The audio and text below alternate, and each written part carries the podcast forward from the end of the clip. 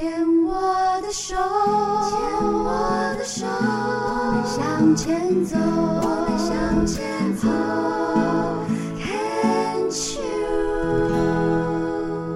欢迎收听 Can Cheers 牵手之声网络广播电台。您现在收听的节目是由我 Debbie 姚戴维为大家主持的《黛比的生命花园》。今天录音的时间是九月二十二了，还没有过中秋节，但是时间咻几嘞就过去啊！你看，今年从年初过年，然后疫情全世界的大爆发。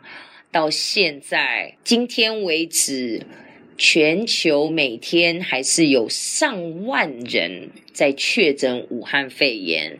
那台湾相对来讲，真的是一个宝岛。嗯嗯我觉得人呢，特别是在我访问呃做这个节目，然后做病虫害防治，访问很多癌症病友的这个同时，我深深的学习到人性的这个苟且跟惯性带来惰性带来的一些深远的影响。大家因为习惯了，觉得在台湾都是境外移入啊，那我们台湾相对的就安全呐、那我们就不用戴口罩啦，我们就不不用洗手啦。请问你从今年到现在，你戴口罩、勤洗手是为了防治武汉肺炎？那你有没有想到？请问你从今年到现在啊，你有感冒过吗？没有吧？那想想看，去年你不戴口罩、不洗手，回到家就落沙夹掉在地上，反正他什么都来。你有没有感冒过？会不会觉得以前突然怎么这么一个简单的动作，就是个洗手、戴口罩而已？你不觉得今年上医院的的次数降低很多？所以，一个简单的动作能够让你的身体更健康，往往在我们的人生的经验当中，这是还是我们相对在台湾比较安全的环境下，我们可以为自己做，甚至为其他人做的。但是很多人在自己的生命当中。不知道是为了什么原因，可能很多人一辈子也没有想清楚，也没有那个机会，跟也没有那样子的一个机缘，去真正去想想看，为什么会让自己生病？可能你一辈子都找不到答案，但是癌症它就是默默的，就是找上你了。啊，就像我们今天要来到我们病虫害防治的这一位，现在的年纪是六十八，七年前应该就是在五十九岁的时候，既然发现自己。嗯，得了扁桃腺癌，我们来跟他聊一聊吼。美华你好，呃，Debbie 你好，我们要不要回到七年前？嗯，到底怎么回事？扁桃腺癌怎么发现的啊、其实他在最初的时候啊，因为那个时候你刚刚讲说我五十五十九岁，九岁嘛，对，对我我我如果实际算起来应该是正好六十，嗯。然后呢就在嗯那一年的年底的时候哈、那呃我因为我我之前就在故宫当导览，在嗯。导览的过程当中哈、那有一天我就觉得说，哎，奇怪，我的那个脖子这个这个部位啊，哎，好像硬硬的，嗯，然后也也不会痛，也不那会整块硬吗？对。整块肌肉是硬的吗？就是对，就是好像有一点像我们以前讲的腮腺炎一样啊啊，所以肿会对。肿肿硬硬的。对对，肿肿硬硬的，嗯，然后呢，声声音有一点哑，有一点哑，因为你在这故宫导览之前，呃，我我也是是老师对对，已经退休。讲，讲话讲了二十八年，，对。然后再导览也都是一直在使用你的声音，，对，所以我我不觉得当时我是觉得说哦，是不是有点感冒？嗯。哦哦，然后呢，呃，连续大概有一个一两个礼拜，嗯。这个地方这个硬块好像都没有没有消没有消退，嗯。那我就觉得说，哎，会不会是腮腺炎？嗯。啊？就到耳鼻喉科去看，嗯去看的时候，那个医生就跟我讲说，嗯，你先吃个药好，呃，吃个药先试试看。结果吃药以后啊，依旧这个地方没有没有没有消肿的那个迹象。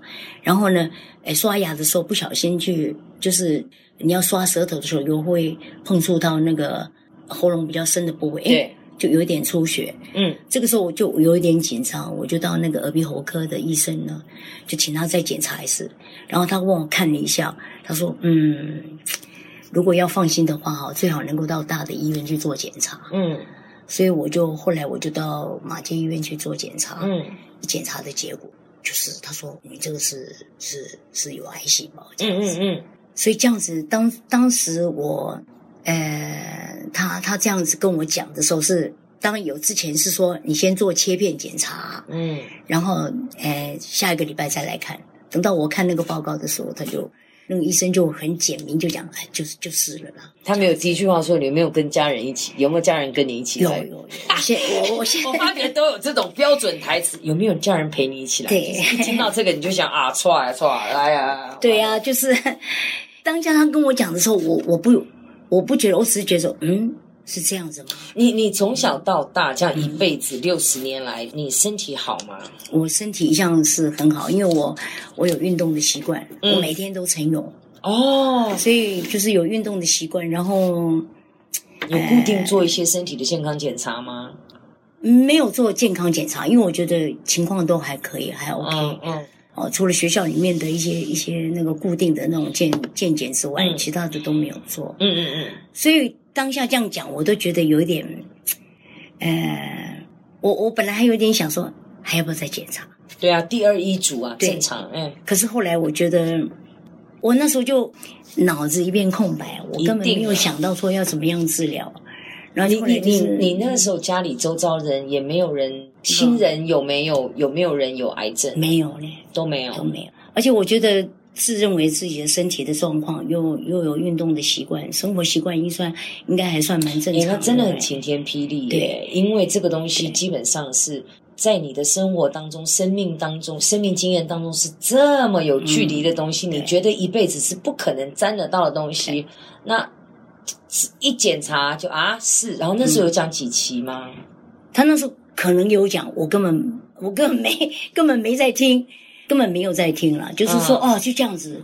然后他就说，是不是要在准备在这个这个医院医院治疗？嗯嗯嗯那我说，那我们回去研究研究。嗯嗯，然后我我回到家里以后，再再跟我那个原来的那个耳鼻喉科的医生探寻的时候，他就建议我说，那要不然你要不要到台大再去做检查，或者怎么样？嗯，当下我们没有想很多、哎我我我我总是觉得说，哎，我一向身体都不错啊，生活习惯也好啊，怎么会这样子？那既然那个我们那个那个那个耳鼻喉科的医生建议我说到台大去，那我就就直接到台大去。嗯，那台大去的时候，那个医生也是直接就讲了，啊，是这样子哦，那你就要准备做治疗。我也没有想到说还要不要再做第二次的，我那时候只有一个一个信念，就说那就听医生的。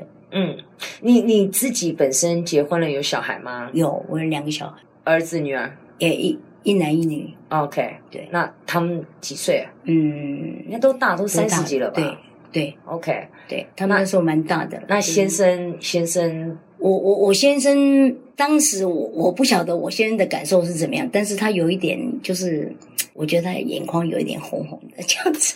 男人对，那 外表故作镇定，对对心里早早就不知道你回家怎么跟他们说的。我们都没有说什么呢，我就说啊，那再去台大再去看看。不，是，你是怎么样把这样的消息带给他们的？嗯，因为我先陪我去，哦我？先陪我去，在马街那时候就去了。我我反而觉得是我先比较不能接受。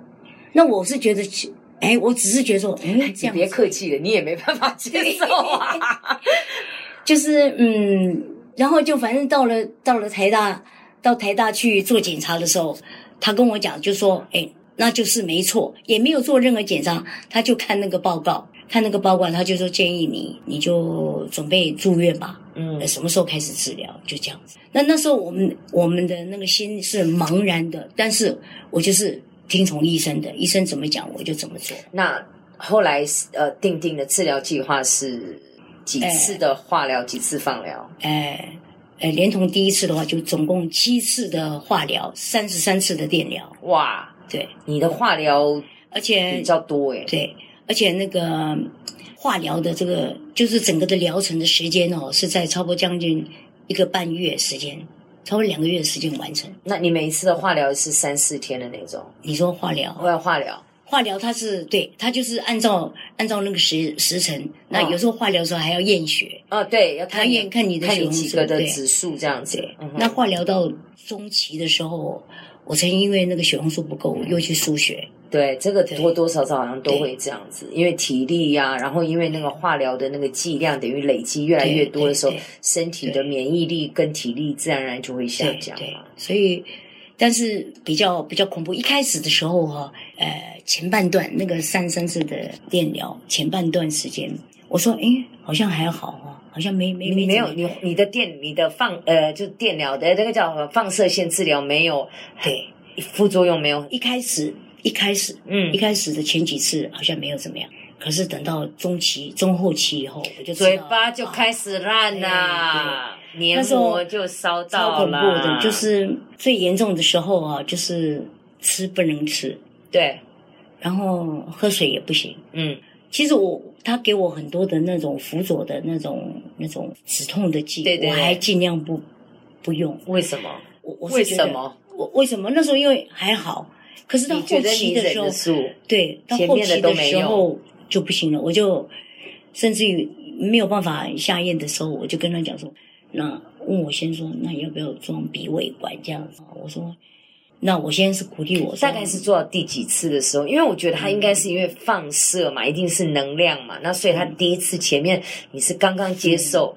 那再来，它的能量是慢慢累积的，那个热能在累积在里面，它就其实就你口腔黏膜整个都对都就烧，但是真的是烧掉了，因为嗯每天做嘛，所以它就一天一天的累积，所以你大概是做到第几次的时候开始就越来越不舒服。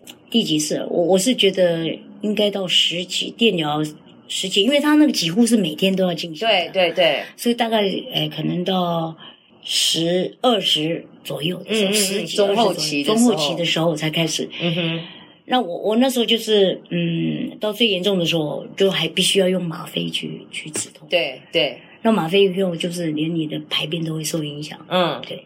反正我觉得中后期不堪回首，我觉得那时候所以你是放疗先做完才开始做化学治没有化疗跟跟同时啊。同时交错，所以说那个我我一直觉得口腔部位的治疗非常辛苦，因为我后来我去医院看的时候，等到那个中后期的那些那些那些病友们啊，他们都情况都非常，这个这个整个下半截都是黑的嘛，对，然后有的就是装鼻胃管，所以我后来到最后的时候，我有点 撑不住撑不住，我就跟我先生讲说，哎要不要装鼻胃管？我先生说你再忍耐一下，你说一旦装鼻胃管就很难脱离。真的吗？对，我后来我就我就是一直坚持到最后。